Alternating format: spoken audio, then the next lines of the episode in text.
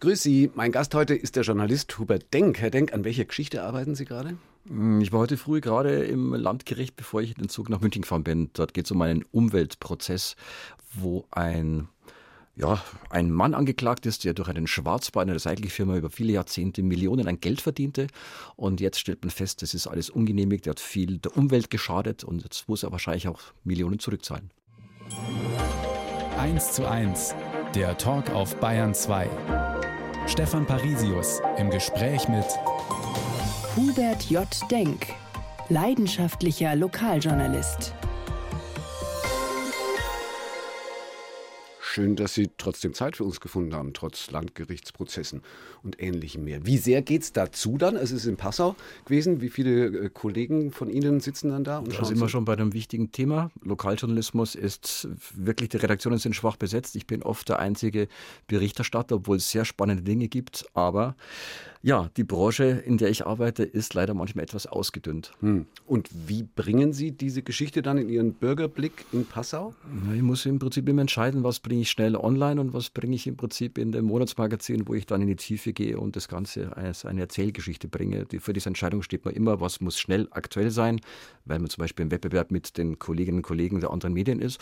Oder wenn man Geschichten exklusiv hat, dann kann man sie die natürlich auch für das Magazin aufheben. Aber wenn das so ist, dass, wie Sie sagen, viele Kollegen da gar nicht mehr hinkommen, weil es zu viel Aufwand ist, wie viel Aufwand müssen Sie betreiben für wie viele Zeilen oder so? Also wie viele Stunden hängen dann drin in der Geschichte? Das ist beim Gerichtsprozess ein Riesenproblem, denn man sitzt da wirklich einen Tag oft ab und das ist halt eine Zeit, die man halt aufbringen muss. Man muss es immer dann bewerten. Bleibe ich jetzt noch da? Kommt irgendwas? Und es hat sich herausgestellt, dass es bei solchen Prozessen, vor allem so Mammutprozessen, immer wieder Überraschungen gibt. Ja. Und da gibt es ja dann noch etliche Verhandlungstage, oder? Da gibt es viele Verhandlungstage. Heute war Nummer 9 und heute war die Überraschung, dass plötzlich der Strafverteidiger unter den Verdacht kommt, auf einen Zeugen eingewirkt zu haben. Sprich, dass man hier leichte mafiöse Strukturen merkt. Es geht um Abfallwirtschaft und der Richter hat kurz überlegt, ob das Ganze so enden würde, dass man den Anwalt absetzt. Also hochspannend. Staatsanwaltschaft ermittelt, Hausdurchsuchung beim Zeugen, Beweismaterial, alles Dinge, die nicht absehbar waren. Wenn Sie diese Geschichte morgen in Ihrer Zeitung suchen, dann finden Sie sie nicht, weil wir haben dieses Gespräch letzte Woche schon aufgezeichnet. Deswegen, ich will es nur sagen, nicht, dass jetzt Leute sagen, Gott, das klingt ja spannend, da muss ich gleich nachschauen. Also, oder im Bürgerblick dann eben nachschauen, demnächst bei Ihnen. Also, müssen wir mal vorstellen, also da gibt es die Online-Ausgabe und die Printausgabe monatlich. Auflage? Also wir haben eine Auflage Print und Online von 2500 Stück von diesem Magazin. So, davon habe ich etwa Abonnenten roundabout 1000. Der Rest geht über den Kiosk und der Rest sind Freiexemplare. Mhm. Äh, Preis? Preis ist jetzt 5 Euro. Zweieinhalbtausend, also gut 2000 sagen wir mal, mal 5 Euro sind 10.000 Euro im Monat. Ja, nicht, ohne dass Papier bezahlt ist oder Mitarbeiter? Ich habe jetzt einen Drittelvolontär, normalerweise immer nur einen Angestellten. Ich bin äh, ganz normal wie ein Künstler bei der Künstlersozialkasse und bin ein Einzelkämpfer und habe dieses Projekt, das ein Spielbein war, ist zu meinem Standbein geworden. Das ist verrückt, weil früher war ich freier Journalist für viele andere Medien. Hm. Aber also so richtig reich wird man nicht. Nee, ich überweise mir 1500 Euro im Monat, wenn es geht. Und manchmal muss ich auch wieder was zurückzahlen. Aber es fehlt mir an nichts und ich lebe diesen Beruf. Und darum ist es auch, sage ich mal, eine sehr erfüllende Aufgabe. Und ich versuche halt junge Kolleginnen und Kollegen, ich arbeite also mit der Uni zusammen, mit Medienkommunikation und den journalistischen Studiengängen, die einfach dazu für begeistern, wie wichtig eigentlich unser Job ist und dass man da durchaus ein Glück erfahren kann, das nicht zwingend mit Geld zusammenhängt, auch wenn ich sagen muss, ja, wir sind schlecht bezahlt. Mhm. 17 Jahre gibt es den Bürgerblick jetzt seit 2005, wenn ich es richtig weiß. Genau, 2005 habe ich das gegründet, da war es allerdings noch, sage ich mal, äh, eine ich sage im Spielbein und später mhm. habe ich dann eben mehr und mehr, ja genau. Auf die Gründungsgeschichte kommen wir nachher noch. Wenn man im Augenblick so Zeitungen liest und Medienberichterstattung, muss man feststellen, gerade sind offenbar keine guten Zeiten für Zeitschriften. Also jeden Tag kommt irgendein Großverlag ums Eck, Gruner und Jahr, Springer, Burda. Etliche Titel werden eingestellt. Wie kommen Sie durch? Das ist jetzt eine sehr gute Frage, denn ich stelle fest, dass trotz der Finanzkrise, die es gibt. Die Leute haben weniger Geld, gibt es natürlich Abo-Abbestellungen, aber ich habe neue Bestellungen und viele meiner, jeder zehnte Abonnent hat freiwillig das Doppelte als Unterstützer, weil sie verstanden haben, dass gerade in so einem Stadt wie Passau es wichtig ist, eine zweite Stimme zu haben. Ich habe tatsächlich Unterstützer, die mir auch mal 30 oder 50 Euro für einen Artikel überweisen, die ich dann als Abonnement einbuchen muss, weil ich ja gar nicht gemeinnützig bin. Schwierig. Jetzt, jetzt wird es aber compliance-mäßig schwierig, wenn Ihnen einer 50 Euro für einen Artikel überweist. Nein, als einfach so als Spende für meine Arbeit. So muss hm. man das sehen. Verstehen hm. Sie? Hm. Genau, das hm. ist logisch. Es ist nicht der, der gut weggekommen ist dann in dem Artikel. Nein, da geht es halt darum, dass halt sozusagen, dass sagen, ich greife jetzt Sachen auf, die halt in der Lokalpresse oft nicht stehen. Mhm.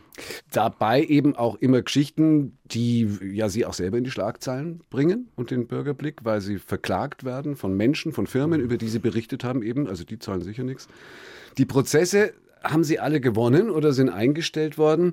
Aber wie ist es? Schadet sowas oder nutzt so ein Skandal der Auflage? Also diesen großen Fall, den es natürlich gab, den Sie wahrscheinlich ansprechen, der hat natürlich die Aufmerksamkeit auf mein Projekt und auf diesen Bürgerblick gelenkt. Das schadet nicht. Und ich habe auch eine große Solidarität eigentlich von allen äh, Kolleginnen und Kollegen von Journalisten muss erfahren und auch von den Verbänden. Das heißt, es war eigentlich ganz wichtig, dass man sozusagen da auch manchmal unbeugsam ist weil die Verlage heutzutage immer klein beigeben und sich ganz schnell sozusagen die Redaktion dazu bringen, dass man sagt, okay, nein, jetzt greifen wir den nicht an, der ist so mächtig und reich und der hat so viel Einfluss, da wollen wir sich damit anlegen. Da muss man ein bisschen unerschrocken bleiben und muss vielleicht in die höheren Instanzen gehen und ich sage, in den höheren Instanzen, da gewinnt oft, oder nee, oft, meist die Vernunft. Auf der anderen Seite würde man ja sagen, da wäre ja ein großer Verlag wie Springer viel besser aufgestellt eigentlich, um zu kämpfen, als Sie als Einzelkämpfer. Ich hatte das Glück, einen Rechtsanwalt zu haben, das war wie meine zweite Haut. Der war also auf der Seite des kleinen Journalisten gegen die Großen. Das war ganz oft auch die Schlagzeile damals in der David gegen Goliath. Und da habe ich auch wirklich viel gelernt. Und seitdem bin ich etwas befreiter davon, dass mich Leute nicht mehr so oft verklagen, weil die sagen, den man verklagt, das ist schwierig, weil der zieht es wahrscheinlich durch. Eins zu eins der Talk auf Bayern 2. Heute mit dem Journalisten Hubert Denk. Unter Journalisten wird gerne über die Bäckerblume gespottet. Sind Sie als Bäckerssohn mit der Bäckerblume aufgewachsen? Hat die Sie geprägt journalistisch? Tatsächlich habe ich einen einzigen Beitrag für die Bäckerblume geschrieben, weil mein Vater ist Bäcker und ich bin eigentlich einer, entstamme einer Bäckereifamilie. Mhm. Und die gibt es auch noch, oder? Ist das Nein, die gibt es leider nicht, weil der, nicht der vor Ihnen sitzt, der hat leider nicht die diese Bäckerei, Bäckerei übernommen. Das weiß ich, die, die Zeitschrift war nicht. Das weiß, ich nicht, das weiß ich nicht. Also das wird immer so, um das zu erklären, der kleinen Mehrheit der Nichtjournalisten, Bäckerblume gilt immer so als besonders leichtes, nicht ganz zu ernst nehmendes Magazin. Was haben Sie geschrieben für die? Tatsächlich wahrscheinlich über das war was Handwerkliches, über Bäckerei oder weiß ich nicht, Zukunft der Bäcker, Bäckerhandwerk. Und da habe ich mal so einen Fachartikel gemacht für eine Fahrzeugschritte, genau. Okay, alles gut. Also mit der Bäckerei war es aber dann am Ende nichts. Hm, Brezen mal gedreht, aber das äh, war nicht so das meine. Aber die hieß schon nach Ihnen? Ja, die hieß tatsächlich die Hubertus Bäckerei nach meinem Vornamen. Da gab es schon die Kaffeetassen, alles gelabelt und wahrscheinlich haben sich die Eltern gesagt, der Hubert wird so genannt, weil er die Bäckerei übernimmt. Tja, hm. also schwierig. Warum nicht? Ganz ehrlich, ich war, ich war halt mit dem mit, mit Teig und das Arbeiten. Ich bin zwar gern morgens aufgestanden, habe da auch mitgeholfen. Am Anfang war das so und habe gemerkt, das ist nicht meine Welt. Mhm. Und woher kommt die Begeisterung für den Journalismus? Umgekehrt habe ich als kleiner Junge schon angefangen, mit Kassettenrekorder aufzunehmen, Nachrichten von Bayerischen Rundfunk nachzusprechen oder im Prinzip mit Schreibmaschine und Blaupapier eine Art Familienblättchen zu machen und das dann mit Nadel und Faden zu, zu machen. Also, das ist also, verrückt, das habe ich mir später nochmal vor Augen geführt, dass das scheinbar irgendwie schon in der Kindheit da so drin war bei mir. Haben Sie das noch, die Kassetten? Hoffentlich. Die Kassette. genau, kann alles gegen Sie verwendet werden später mal. Oder die, genau. Man erzählt sich ja sogar, dass Sie schon in der Schulzeit einen Roman geschrieben haben. Ja, mein Deutschlehrer, da hatte ich mal irgendwie, nicht weil das so wahnsinnig frech und vorlaut war, aber gab's, ich musste eine Strafarbeit schreiben und dachte, ach, bevor jetzt die da die zwölf Seiten schreibe, habe ich dann so ein dickes, das waren diese DIN A4-Hefte, das waren diese Doppelhefte und habe dann so ein, so ein Landkrimi geschrieben und habe gesagt, das gebe ich Ihnen beim Vorab ab und dann können wir uns ja später bei Strafarbeit und kann das dann weiter mitzählen. aber damals schon ist ja wegweisend. Damals gab es die Regionalkrimis, gab es damals noch nicht. Das haben Sie, wahrscheinlich haben Sie es erfunden, das, das ganze Genre. Das wurde nie veröffentlicht und das Heft habe ich nicht mehr, das wurde ja einbehalten. Ah. Jahrgang 63, oder? Nein, 60. 60. Ja. Also wahrscheinlich jeder Mensch ihres Jahrgangs oder ihres Alters und aus der Gegend Passau hat irgendeine Verbindung zu dem Streit um Wackersdorf um die Wiederaufbereitungsanlage, die da gebaut werden sollte. Sie waren damals als junger Journalist, wenn ich es richtig weiß, bei der Passauer Neuen Presse. Wie haben Sie das damals mitgehört?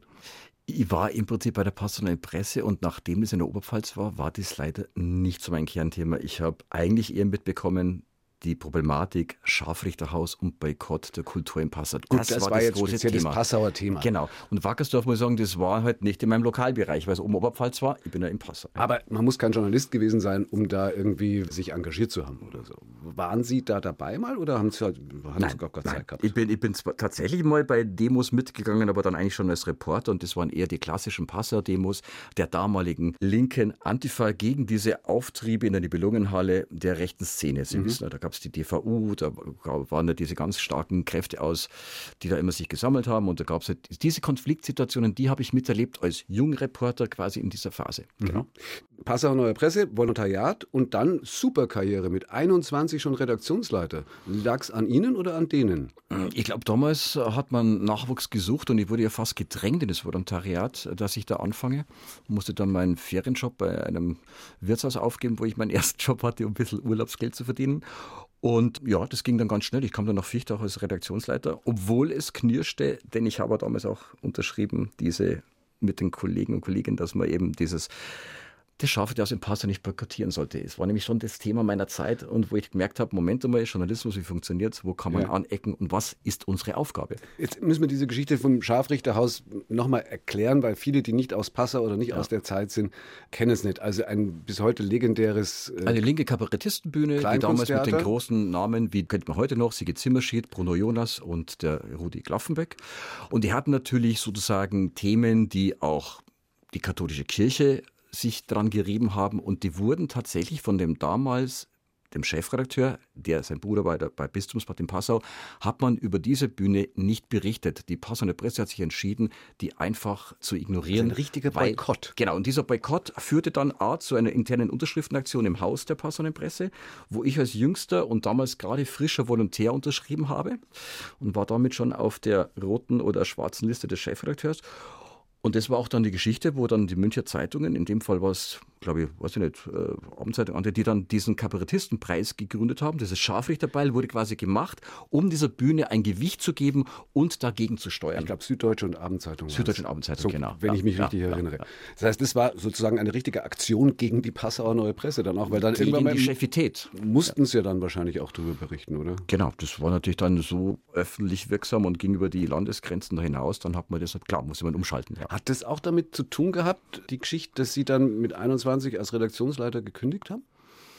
Ja, es war so, dass ich neben dieser Unterschrift habe ich auch mich gewerkschaftlich betätigt. Ich habe damals schon gedacht, Journalist muss gut ausgebildet werden. Da gab es noch keine so richtigen Ausbildungspläne fürs Volontariat und war dann sehr schnell schon beim Journalistenverband. Und durch diese gewerkschaftliche Tätigkeit war ich da schon wieder sozusagen in dem Zielfeld der Chefität, die sagte, was macht denn der, der kleine Denk da? Und dann wurde ich plötzlich versetzt nach Altötting. Altötting, oh Gott, ist ja eigentlich klingt erstmal links ziemlich langweilig. Jetzt vorher waren es in Fichtach. Ja, Fichtach war ich auch. Fichtach war ich Redaktionsleiter und dann kommt ja diese gewerkschaftliche hm. Tätigkeit. Ich habe in mehreren Redaktionen gearbeitet. Dann wurde ganz schnell versetzt hm. damals. So, und Altötting war dann die Strafvers ich nenne es Strafversetzung, denn ich kam hin. Den Schreibtisch gab es nur deswegen, weil man einen anderen Volontär ganz schnell versetzte, gab gar keinen Platz. Dass ich dort gebraucht wurde, war falsch. Ich habe durchschaut, um was es ging und habe dann im Prinzip ein Telefonat geführt, ein sehr lautstarkes mit dem Chefredakteur und habe gesagt, er soll mir mein Zeugnis schreiben. Ich höre auf nicht unmutig eigentlich, aber, aber aufrecht halt, schon, schon damals und von Anfang an. Und dann ging es zur Bildzeitung. Kronenzeitung erst, dann Bildzeitung, also doch Wechsel vom Lokaljournalismus in den, in den großen Boulevardjournalismus. Wie kam es dazu? Ist ja doch ein ganz anderes Spielfeld. Das krasse Boulevardfach. Ne, ich habe schon gesagt, wenn man natürlich selber kündigt und dann von einem Tag auf den anderen einen Job sucht, da war dann das sehr naheliegend, dass man da fragt, wo man was beliefert hatte. Kronenzeitung habe ich dann gleich genommen. Und bei der Bild war es ähnlich. Ich wurde eigentlich, ich habe mich nie beworben. Ich wurde immer abgeworben. Ich wurde von diesen Boulevardblättern geholt, weil ich A, jung war, dynamisch, Journalismus, haben sie gemerkt, der, der ist da gut drauf und dann war ich der perfekte Polizeireporter dieser Zeit damals. Und dann habe ich ja da angefangen und meine Freunde haben mir erstmal das Wallraff-Buch geschenkt, noch in der Nacht davor. Also das muss man auch möglicherweise Menschen erklären, die aus diesem Jahrtausend stammen. Der Mann, der bei Bild Hans Esser war, hieß das und war damals eine viele Skandale aufwerfende, ja gedruckte Reportage im Buchform mehr oder weniger von Günter Wallraff, der sich eben unter falschem Namen in eine Bildzeitungsredaktion begeben hat und erzählt hat, bis da so zugeht. Und ich hatte noch die unzensierte Ausgabe. Mm, okay, ja, du musste später geschwärzt werden. Übrigens ein Gespräch mit Günter Wallraff haben wir vor kurzem erst gemacht, anlässlich eines Geburtstags von ihm, kann man gut bei uns nachhören als Podcast in 1 zu 1 der Talk. Sie haben mal gesagt, die Bildzeitung war für Sie die Bundeswehr der Journalisten.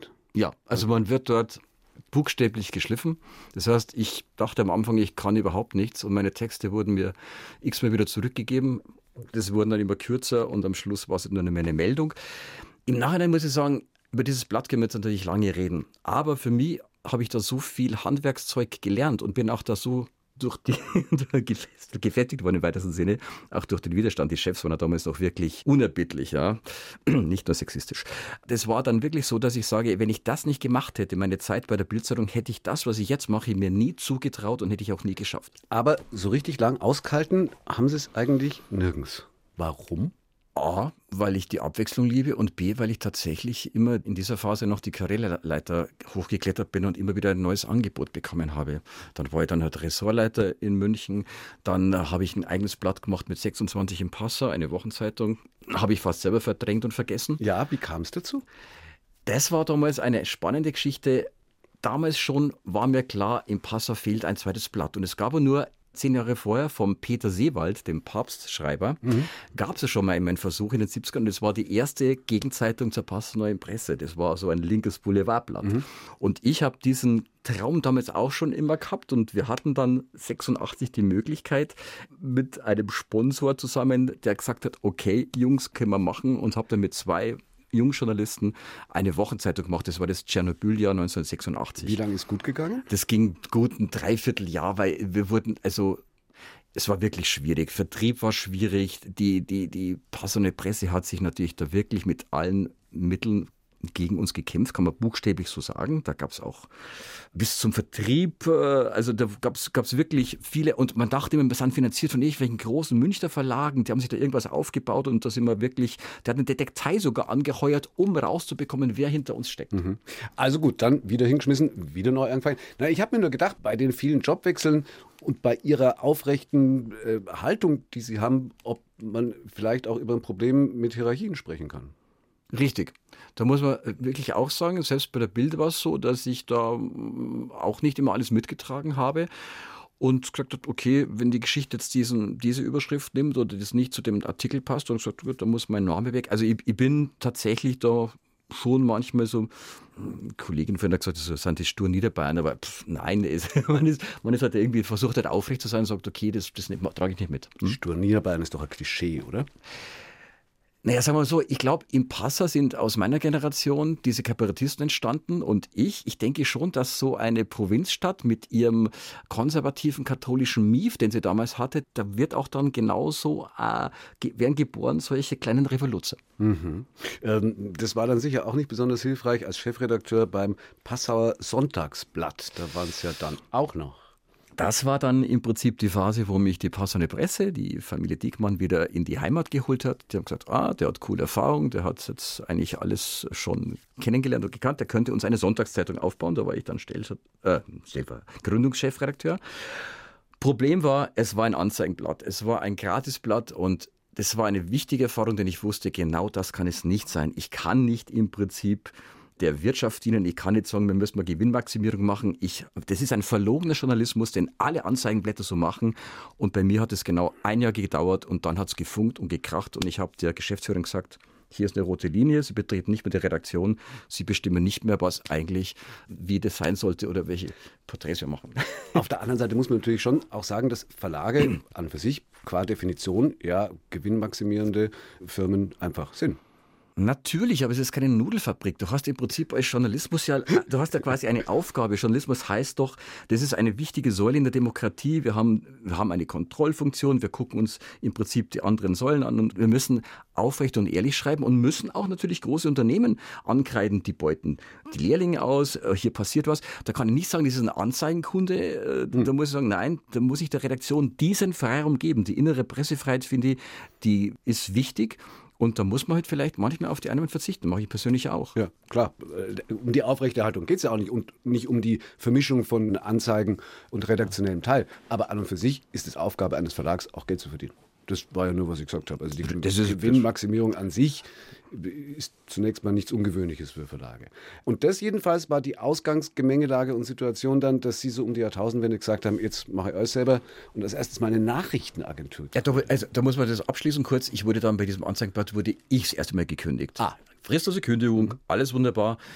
Aber im Hintergrund war es so, dass vor dem Arbeitsgericht hat mir gesagt, also es gibt ja keinen Grund, den Denk da rauszuhauen. Und ich bekam dann eine wirklich tolle Abfindung, eine Jahresgehalt als Abfindung für dreiviertel Jahr Arbeiten. Mhm. Das heißt, das war okay und ich hatte lange Zeit zum Nachdenken, wie es weitergeht. Und das war damals dummerweise diese Medienblase. Es kam kein Angebot mehr.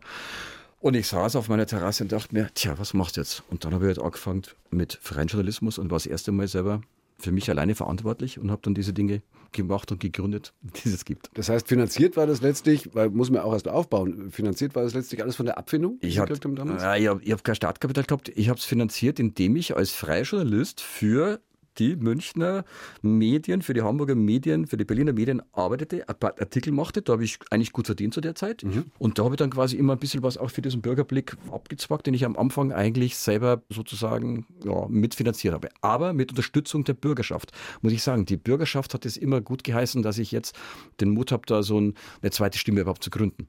Und dazu hat es dann auch einen Anlass gegeben, der mitgeholfen hat, nämlich ein Einkaufszentrum.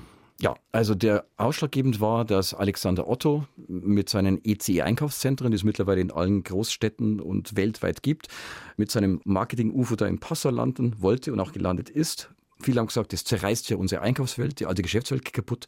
Und die Passauer Presse hat jetzt sozusagen diesen Leuten keine Stimme gegeben, weil die gesagt haben, hey, super, Gewinnmaximierung, neue Anzeigen. Anzeigenkunden. Ja. Okay. Und das heißt, die kritische Stimme fehlte. Und dann wurde ich wirklich angesprochen, sag mal, denk, kannst du nicht irgendwie da vielleicht uns ein, ein Gegenblättchen machen. Der Bürgermeister damals, CSU, hat einen Stadtblick gemacht, das war auch so ein Propagandablatt. Und jetzt habe ich gesagt, okay, dann macht man den Bürgerblick so als Gegenpol. Deswegen dieser etwas sperrige Titel. Glücklich bin ich nicht, der Titel ist nicht so toll, aber so kam es zum Bürgerblick. Und kam es dann auch zum Einkaufszentrum oder haben Sie es sozusagen? Das Einkaufszentrum ist gebaut worden. Ja, trotzdem gebaut worden. Und es ist alles das eingetreten, was damals befürchtet worden ist. Ein Großteil der Passauer Geschäftswelt ist eigentlich weg und wir haben diese Billigläden in der Fußgängerzone, die man alles damals nicht hätte haben wollen. Und seitdem gibt es also die diese Konkurrenz in Passau mit dem Bürgerblick eben unter neuen Presse und wem auch sonst noch immer. Wie ist es heute, wenn Sie Kollegen begegnen? Wechseln die die Straßenseite oder kommt ihr inzwischen aus? Ja, Im Gegenteil, ich bin ja eigentlich, hm, selbst die, die Kolleginnen und Kollegen von der Post und Presse, die finden ja den Bürgerblick teilweise, ohne es zu sagen zu dürfen, auch toll. Denn ich schreibe auch, wenn die für ihre Tarife streiken oder da Proteste machen. Das heißt, ich kann genau alles das bringen, wo die dann auch ihre Fesseln haben und das nicht machen können. Eine Stunde, zwei Menschen. Im Gespräch auf Bayern 2. Stefan Parisius trifft Hubert J. Denk als investigativer Journalist vor Gericht. Und zwar nicht auf der äh, oder nicht nur auf der Berichterstatterbank, sondern durchaus schon auch auf der Anklagebank. Also vor ein paar Jahren, wir haben es vorhin kurz angedeutet, auch das muss man wieder ein bisschen ausführlicher erklären für alle, die nicht so aus der Gegend oder in der Geschichte drin sind. Da hat es einen sehr umstrittenen, inzwischen verstorbenen Laborarzt gegeben. Schottdorf hieß der, der in einige Affären verwickelt war, wo es immer um Rabattbetrug und was der Geier was ging. Und der auch CSU-Parteispender war. So, weshalb hat der Sie verklagt? Mir ist ein Spendencheck an den damaligen Ministerpräsidenten Stoiber zugespielt worden. Und dass ich dieses Corpus Delicti in der Hand hatte, hat zu einer großen Beunruhigung geführt und führte dann dazu, dass damals, Peter Gauweiler war der Anwalt, haben das bei der Staatsanwaltschaft angezeigt und konstruiert, Denk hätte diesen Scheck bekommen durch kriminelle Handlungen, sprich Bestechen von Ermittlern, Beamten, LK-Beamten oder, da wird es natürlich sehr absurd, ich hätte ein Fax abgefangen. Mhm. Also man muss dazu sagen, dass der Herr Schotthoff der CSU spendet, ist ein gutes Recht und da das ist, auch zunächst auch nichts illegal dran. Aber Sie haben es halt veröffentlicht und das hat Ihnen nicht gefallen. Er wollte jetzt gesund, dass Sie es ein bisschen ändern zu seinen Gunst mit einem Rabattsystem, das natürlich zum Schaden der Kassen gewesen wäre. Das mhm. muss man schon sagen. Das war der Hintergrund. So, und weil, weil sozusagen ich diese Spendgeschichte auch noch mit diesem speziellen persönlichen Scheck an Herrn Stoiber aufs Tablett gebracht hatte, führte das dann quasi zu einem Ermittlungsverfahren gegen mich, von dem ich gegen zwei lang, Sie eben gegen interessanterweise. Ja, genau. Also nicht etwa gegen Herrn Schottdorf? Nein, gegen mich. ja, gegen mich. Und Sie haben es gar nicht mitgekriegt? Ja, nach zwei Jahren bekam ich einen Anruf von der Nürnberger Kripo und die hätten mich vorgeladen als Beschuldigten. Mhm. Und dann erst. Weil sie das Fax los. abgefangen hätten, oder? Die mussten ermitteln, wie ich an Informationen komme, was da passiert ist. Deswegen war ich dann später auch als Zeuge im Untersuchungsausschuss im Landtag. Eigentlich hätten die ja gegen jemand anderen sein, aber gut, bitteschön. Am Ende haben die alle natürlich verloren und es ist eingestellt worden. Ja, es war, es war so, so spannend, klar, es ist eingestellt worden. Das Spannende war halt die Informationen, wie ich die bekommen habe. Ich habe sie davon schon erzählt. Und da gibt es halt den Informantenschutz. Äh, Informantenschutz. Aus, aus, guten Gründen, dass man als Journalist eben seine Menschen Quellen nicht, eine, genau, ja. nicht nennen muss. Und das haben sie dann auch durchgefochten tatsächlich. Genau, die, ich kannte die, vom, also ich hätte das auch nie bekannt gegeben, wer das ist, aber es gab halt eine Situation in einem Münchner Wirtshaus. Also die Geschichte, die Sie jetzt erzählen, die ja. klingt wirklich wie ein Krimi. Stimmt die wirklich oder haben Sie sich die im Nachhinein zurechtgelegt? Nein, ich, wenn ich mich wichtig machen wollte, hätte ich es wahrscheinlich erfunden, aber das ist nicht so. Es ist wirklich so gelaufen. Ich musste auch vor dem Untersuchungsausschuss so erklären. Ich habe jetzt diesen, einen Prozess, wo es am Rande um dieses Schotthoff-System ging, in München regelmäßig besucht und habe mich dort ein bisschen eingearbeitet und wie ich einmal den Gerichtssaal verlasse, klingelt mein Telefon, ist eine ausländische Nummer dran. Und dann sagt die Männerstimme, ich sollte also da am Stiegelmeierplatz in das nächste Wirtshaus gehen. Dort wartet jemand auf mich, da sitzt an einem Einzeltisch. Ich soll den Tisch daneben Platz nehmen, keinen Kontakt aufnehmen und ich werde dann auf Anweisungen warten. Und das war dann auch so. Der saß da, weiß nicht, ob ich jetzt Kaffee weiß bestellt habe. Und wir haben dann gesprochen, indem wir beide eigentlich Richtung Tür blicken. Und er meinte, da vorne ist die Tür zur Toilette, da gehen sie runter. Aber erst wenn ich weg bin, sie bleiben noch da, da in der zweiten Männertoilette von links. Da bauen sie dann die Klobürste aus und da finden sie etwas. Und da war dann tatsächlich ein USB-Stick, den ich auch vernichten sollte, dort da. Und also auf dem USB-Stick waren Informationen bis hin zu dieser Scheckgeschichte, genau. Man glaubt es ja nicht. Also ehrlich, Sie haben ja früher schon Romane geschrieben, also wenn der nächste James Bond. Also es ist, ist doch irre, oder? Also es ist doch wirklich wie aus dem Schmierenkrimi. Ich denke, dass, glaube ich, Ermittler aus diesen Kreisen, dass die halt auch so ticken. Also ich glaube auch, dass... Also Sie meinen, es wäre möglich, oder das meinte ja auch die Staatsanwaltschaft, dass ein Ermittler Ihnen das zugespielt hat, möglicherweise. Weil das war ja, ist ja die einzige... Jetzt mal davon ausgehen. Ja, wer, wer wissen wir nicht und, das würde, und wenn ich auch wüsste, hätte ich das nie gesagt. Aber der, der Fall, wie ich an Informationen kam, war eben kein Faxabfangen und das war kein Bestechen, sondern das war dieser berühmte USB-Stick in der Klobürste. Also dann hatte der Ermittler oder wer immer es war, hat halt dann solche Krimis gelesen. Das so zu inszenieren ist ja großartig. Vor allen Dingen wofür? Also wir sprechen jetzt nicht über Atomwaffen, die gestohlen sind, sondern über eine Spende an Stäuber von 20.000 Mark oder Euro. Also gut. So, jetzt haben wir das so ungefähr erzählt. Was wollte Florian Silbereisen von Ihnen, der Sie ja auch juristisch angegangen ist? Ach, der Florian Silbereisen, ich glaube, die habe ich schon fast verdrängt, Geschichte. Die war also völlig harmlos.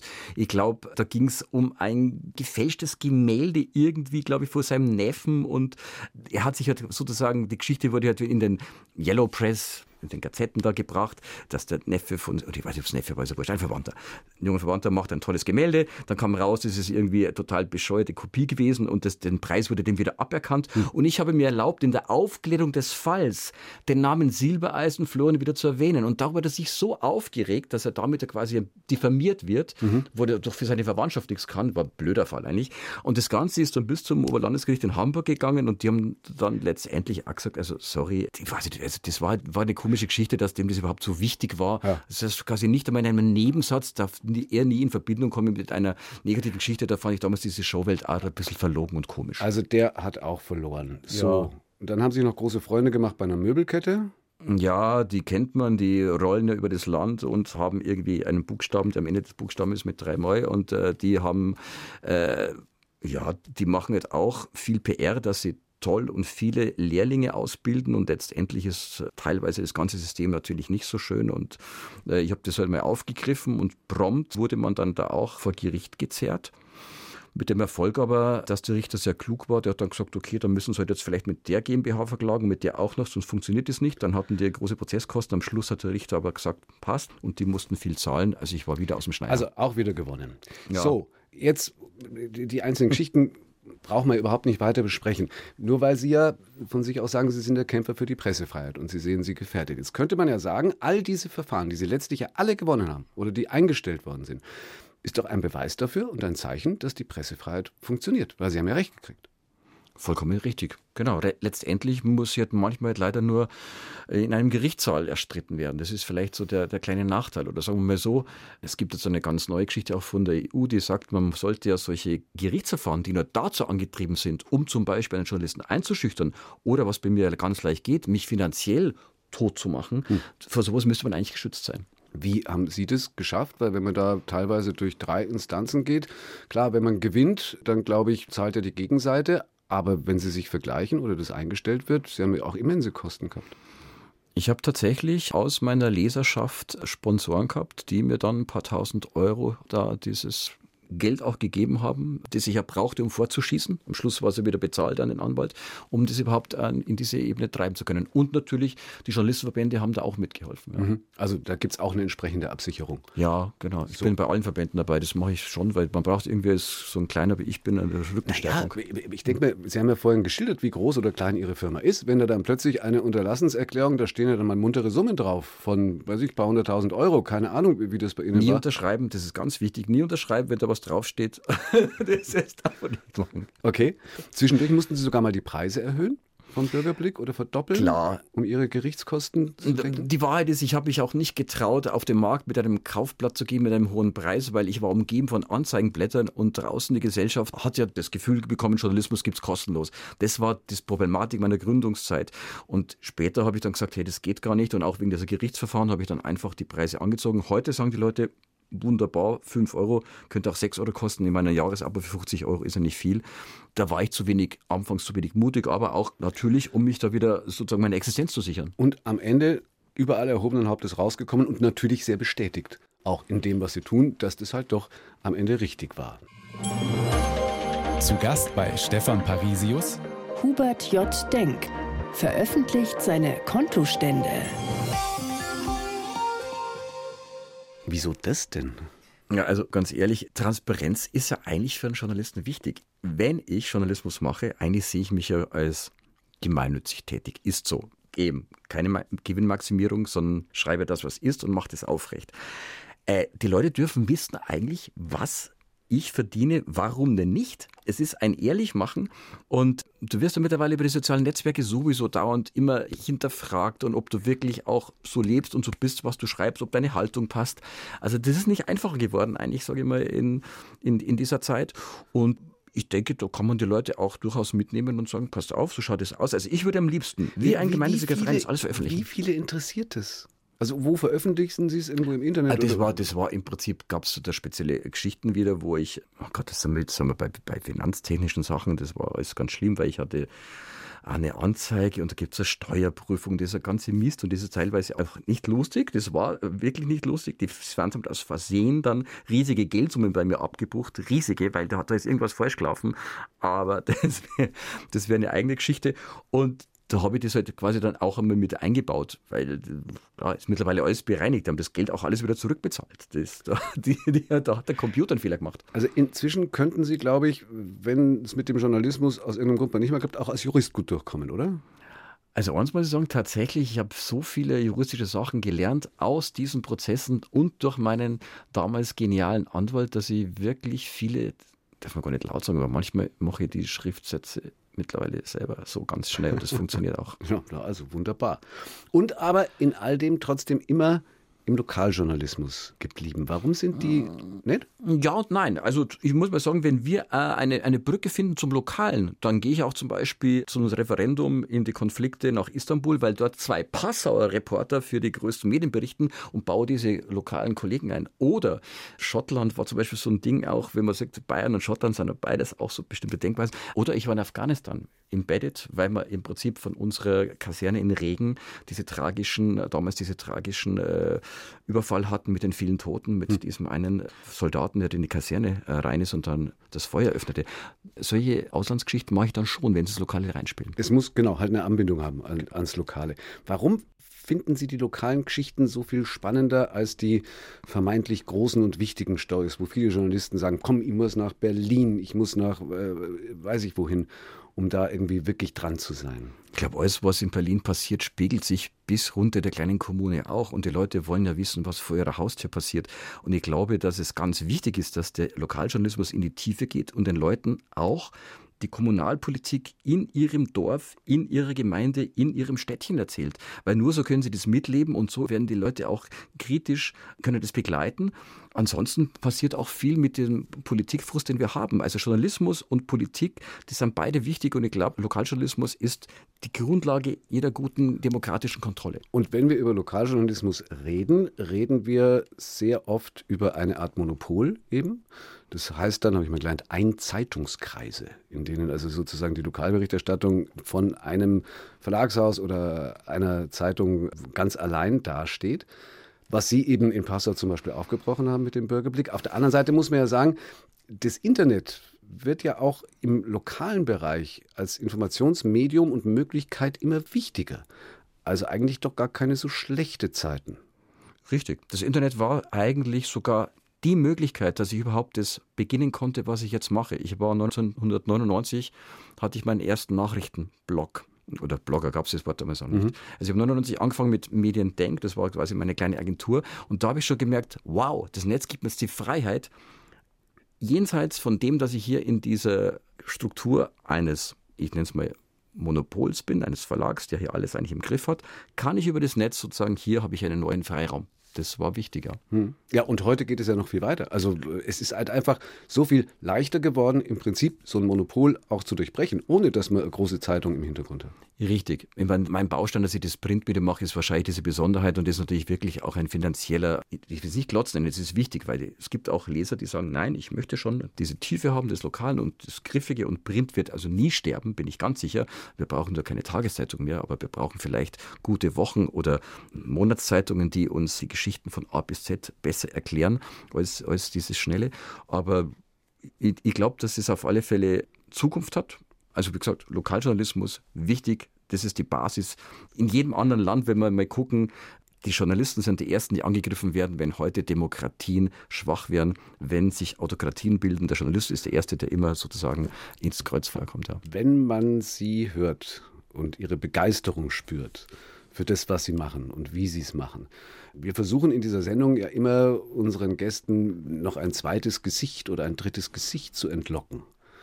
Ist schwierig bei Ihnen, oder? Sie sind schon sehr auf das, was Sie machen, fokussiert. So Work-Life-Balance. Ich, ich lebe das eigentlich. Das Wort Arbeit gibt es bei mir gar nicht, weil wenn ich das als Arbeit empfinde, dass ich morgens um sieben die ersten Nachrichten mir hole und dass ich mich dann vielleicht ins Gericht setze und dann vielleicht manchmal auch bis nachts um elf ich habe sogar eine, sogar eine Feldbettliege, äh, also Feldbett in, mein, in meiner Redaktion. Ich bin tatsächlich dieses Projekt oder dass ich das lebe, das ist Partner, Baby, Familie, ich lebe das. Anders wird es gar nicht gehen. Also ich bin da schon ein Verrückter. Also weil kein dazu. Partner, kein Baby, keine Nein, Familie. Das wird auch gar keiner aushalten, weil die, die werden, würden immer an zweiter Stelle kommen. Wer will das? Wir machen trotzdem jetzt zum Schluss der Sendung noch einen Werbeblock, wenn Sie mögen, gerne einen unbezahlten, weil Anfang April kommt die nächste Ausgabe vom Bürgerblick. Ein Thema haben wir schon gehört vorhin. Der Prozess, was gibt es noch? Ich habe überlegt, ob ich vielleicht einen Rückblick mache auf die 80er Jahre, und zwar Lokalpresse in den 80er Jahren von meiner damaligen Zeitung, um den Leuten zu zeigen, die ganzen Thematiken, von Photovoltaik war damals schon ein Riesenthema, ich kann es gar nicht fassen. Zuwanderer, Migration, Flüchtlinge, kein Wohnraum. All diese Themen gab es vor 50 Jahren fast mit der gleichen Brisanz, wir haben es nur vergessen. Nachschauen ab April, wann kommt er raus? In der ersten Aprilwoche. Der ersten Aprilwoche. Im Bürgerblick in Passau. Ich danke ganz herzlich für den Besuch, war ganz, ganz spannend. Vielen Dank, Hubert Denk. Bitte.